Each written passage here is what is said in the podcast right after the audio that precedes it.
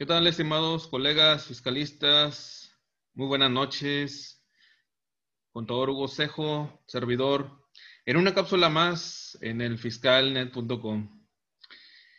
Quisiera compartirles eh, dentro de este paquete económico que ha dado muchas opiniones encontradas, sobre todo en el apego y numeral 33 del Código Fiscal de la Federación, que consideramos es el punto más medular que, debemos de tener todos los contadores, abogados en cuenta, sobre todo porque ahí va a desarrollarse una serie de medidas de fiscalización en aras de fines extrafiscales, como siempre lo lo ha catalogado o denominado la, autoridad, ¿no? Ahora bien, me voy a, permitir eh, dar lectura a un pequeño párrafo del paquete económico. Aclaro, obviamente esto falta que pase por las cámaras de diputados y cámaras de senadores. Obviamente es una propuesta que, el gobierno eh, está proponiendo dentro de, de sus atribuciones dentro de este numeral 33, vamos a ver lo siguiente. Inciso I de este, de este numeral señala lo siguiente. Dar a conocer en forma periódica y en general para los contribuyentes, para los contribuyentes, recordemos, estimados colegas, puntualizar sobre todo en, en y dar énfasis a lo que está pretendiendo la autoridad. Ahora, aquí se refiere a los, a los contribuyentes que por razones obvias tributan en la ley de impuestos sobre la renta. Y continúa. Parámetros de referencia con respecto a la utilidad. A ver, ¿en base a qué disposiciones está el fisco proponiendo llevar un marco de referencia. Es decir, la autoridad le va a decir a Juan Pérez, a ver, ¿en qué régimen estás? Bueno, yo estoy en actividad empresarial. Tu utilidad no debe de exceder del 5% para no considerarse un riesgo. Sabemos que la autoridad posee muchos parámetros, tiene obviamente toda la información y toda la infraestructura. Pero, ¿quién le señala con qué atribuciones le señala a la autoridad que pueda afincar a los contribuyentes un parámetro de referencia de utilidad? ¿Con qué objeto? Con el objeto de fiscalizar y medir riesgos, según lo señala dentro del paquete económico. Ahora, ¿En dónde está el principio de legalidad? Veamos lo siguiente, que eso le confiere únicamente a una ley. Esto excede las atribuciones. Este párrafo eh, atenta y violenta contra el, prácticamente le mide el patrimonio al contribuyente. Lo mide.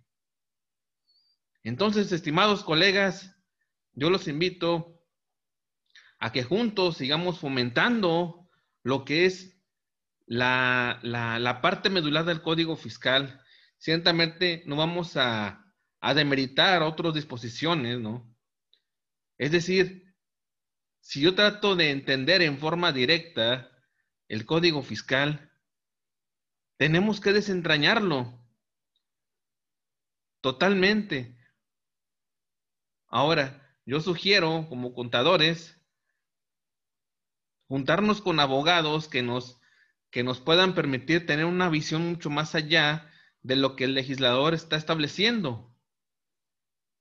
Una interpretación sistemática, una, una, no, una, no una interpretación limitativa. Al menos esto es en nuestro canal, tratamos de dar y fomentar ese realce que necesitamos como profesionales. No podemos eh, buscar una interpretación en una, una lectura porque de otro modo seremos presa fácil. Sí, apreciables colegas, seremos una presa fácil para la autoridad cuando nos vaya una visita domiciliaria, una revisión de gabinete. Y la verdad, estimados, la verdad, no lo recomiendo de esa forma.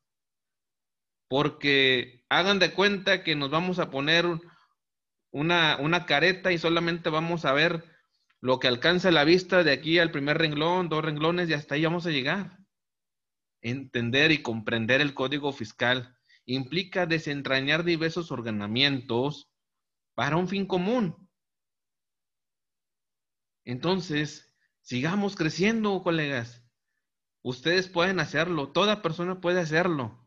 Estoy convencido perfectamente que lo podemos lograr todos. Es cuestión de unirnos para poder crecer como profesionales, para poder eh, hacerle frente a, a este monstruo que se llama fiscalización. Y lo ocupamos todos, completamente todos, nadie está exento. Esa es una forma, a mi punto de vista, que quiero compartir contigo, que nos estás escuchando, ¿sí? Y que es bien y que, y que eres muy importante para uno. ¿Por qué? Porque al final de cuentas somos los mismos.